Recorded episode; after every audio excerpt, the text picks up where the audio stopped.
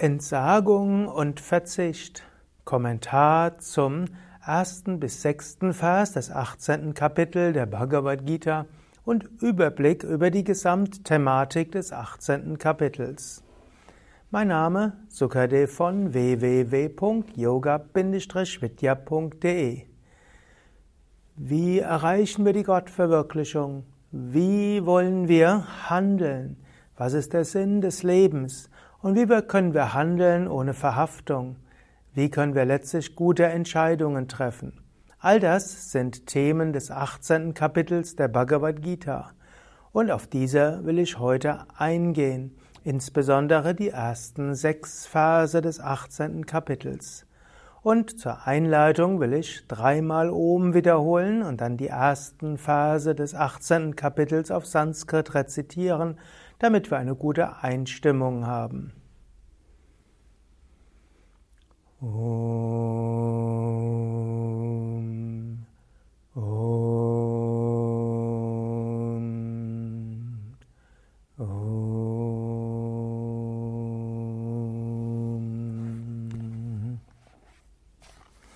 Arjuna Uvacha Sanyasyasya Mahabaho Tattva Mikchami Veditum Tyagasya Charishikesha Prithakeshinishudana Shri Bhagavan Uvacha Kam Yanam Karmanam Yasam Sanyasam Kavayo Viduhu Sarva Karma Palatyagam Prahustyagam Vichakshanaha.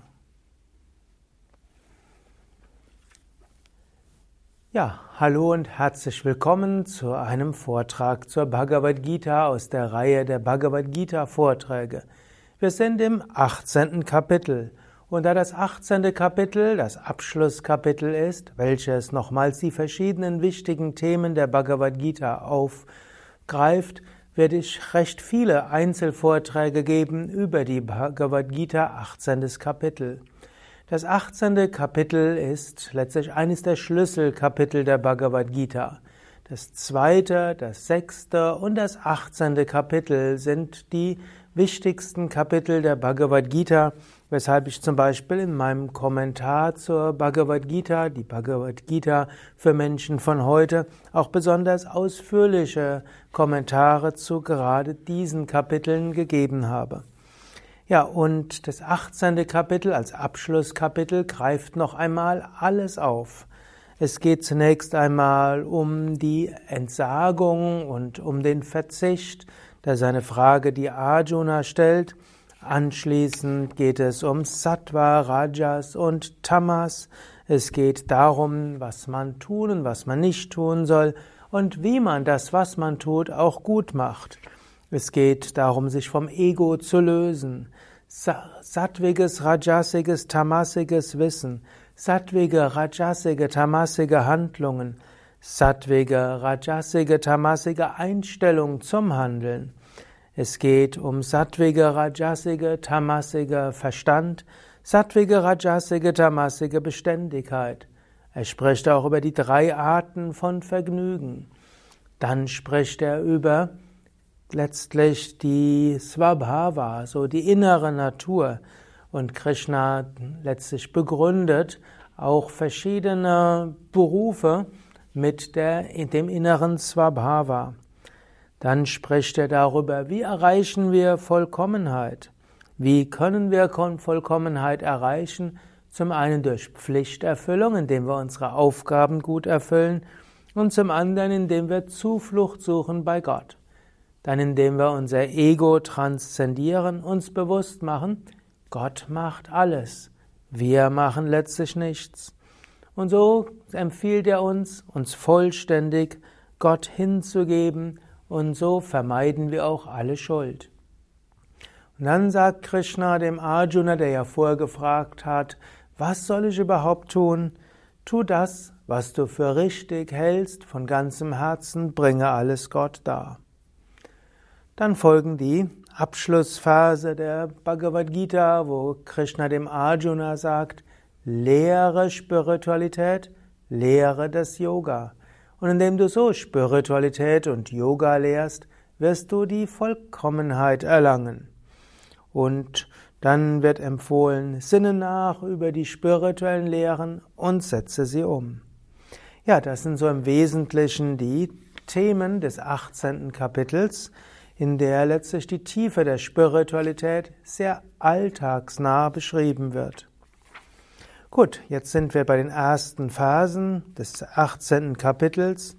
Arjuna sprach, Es ist mein Wunsch, o Krishna, die Essenz, die Wahrheit zu hören, die Wahrheit über die Entsagung wie auch über den Verzicht, also über Sannyasa und Tyaga. Das sind zwei Themen, die in der Bhagavad Gita immer wieder eine Rolle spielen. Und Krishna sagt im zweiten Vers, Gelehrte verstehen unter Sannyasa den Verzicht auf Handlungen, die mit Wünschen verbunden sind. Die Weisen nennen den Verzicht auf die Früchtung aller Handlungen Tyaga. Das hängt auch damit zusammen, es gibt einen Vers in den Upanishaden, dort heißt es, dass man die Gottverwirklichung nicht erreicht durch irgendwelche Werke, weder durch spirituelle Praktiken, Tapas, noch durch Rituale, Yajna, noch durch äh, letztlich uneigennütziges Dienen durch Wohltätigkeit, Dana, sondern wir erreichen die Unsterblichkeit allein durch Entsagung. Gut, und dieses Thema geht immer wieder. Seit dem ersten Kapitel der Bhagavad Gita versucht Krishna immer wieder dem Arjuna zu erzählen, was eigentlich Entsagung ist. Und Arjuna hat es immer noch nicht so richtig verstanden, weshalb er die Frage nochmals gestellt hat. Und Krishna definiert jetzt Entsagung auf unterschiedliche Weise. Zunächst einmal, Sannyasa heißt Entsagung. Sannyasa ist letztlich auch der Stand des Mönches, der Nonne, Vielleicht kennst du oder sicherlich kennst du jetzt die vier verschiedenen Lebensstadien. Brahmacharya, die Zeit, wo der Schüler beim Lehrer lebt und ein einfaches Leben lebt. Im klassischen in Indien zwischen um die zehn Jahre bis 20, 25 Jahre.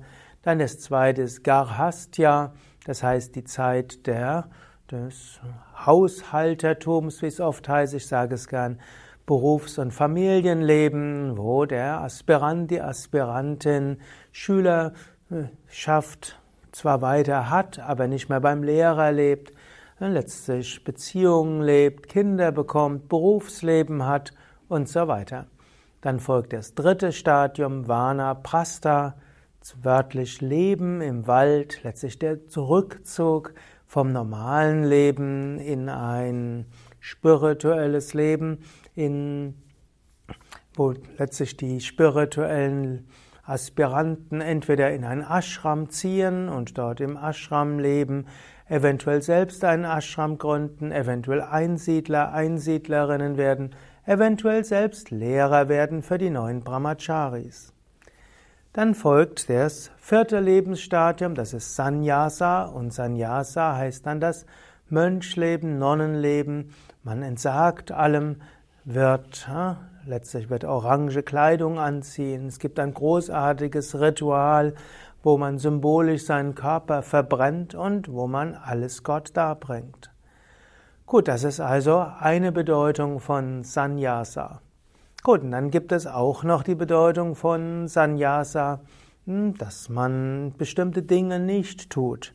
Und hier sagt er eben, manche Gelehrte verstehen jetzt unter Sannyasa den bewussten Verzicht auf Handlungen, die mit Wünschen verbunden sind. Du könntest jetzt überlegen, welche Handlungen tust du, die mit Wünschen verbunden sind? Mindestens ab und zu mal verzichte auf das, was du willst. Also, wenn du jetzt feststellst, du machst das und das, weil du Wünsche danach hast, wäre Sannyasa bewusstes Verzichten auf diese Handlungen. Man könnte jetzt Sannyasa nennen allgemein und du würdest bewusst ein Leben führen, wann immer du feststellst, da sind Wünsche, sie bewusst nicht auszuführen. Oder du könntest das ab und zu mal machen. Das heißt, ab und zu mal bewusst das nicht tun, worauf du Lust hast. Sannyasa könnte natürlich auch heißen, dass du die Gelegenheiten, die dir das Leben gibt, willkommen heißt. Du hättest gern etwas, aber es ist gar nicht möglich, es zu befriedigen. Anstatt dich zu ärgern oder deprimiert zu sein, freue dich über jede Gelegenheit, wo du nicht bekommst, was du gerne hättest. Das wäre dann auch bewusstes Sannyasa. Und dann Tyaga heißt Verzicht und Tyaga kann natürlich auch wieder unterschiedliches heißen. Tyaga heißt insbesondere Verzicht auf die Früchte der Handlungen, sagt jetzt hier Krishna. Das heißt, du verzichtest auf die Früchte, du tust etwas und du verzichtest auf Belohnung. Ganz konkret könnte das zum Beispiel heißen, wenn du jemandem einen Gefallen tust, dann willst du nichts, keinen Gegenwert haben. Es könnte heißen, du machst uneigennütziges Engagement, zum Beispiel in gemeinnützigen Vereinen. Wenn du zum Beispiel bei Yoga Vidya ein Seminar gibst, willst, bekommst du, verzichtest du auf dein Honorar. Wenn du in deinem Yoga Vidya Zentrum hilfst, willst du keinen Gegenwert, noch nicht mal irgendwo Redu ja, Reduzierung von irgendetwas oder dass du für Yogastunden, Workshops nichts bezahlen musst. Sannyasa und Tyaga sind laut Upanishaden sehr wichtig, um Gott zu verwirklichen. Und um Gott zu verwirklichen, heißt es also, verzichte auf Handlungen, die mit Wünschen verbunden sind und verzichte auf Belohnung für die Handlungen, die du machst. Das sind also zwei wichtige Aspekte, um letztlich zu Gott zu kommen. Und Vielleicht schließe ich hier schon an dieser Stelle, auch wenn ich am Anfang angekündigt habe, ich will über die ersten sechs Verse sprechen. Ich glaube, da hast du jetzt schon mal nachzudenken, dass du vielleicht dir vornimmst, bewusst manche, mindestens manche Handlungen nicht zu tun, die du gerne machen willst. Und du kannst auch überlegen, welche Handlungen kannst du tun, ohne dafür eine Belohnung zu wollen. Wo kannst du dich uneigennützig engagieren?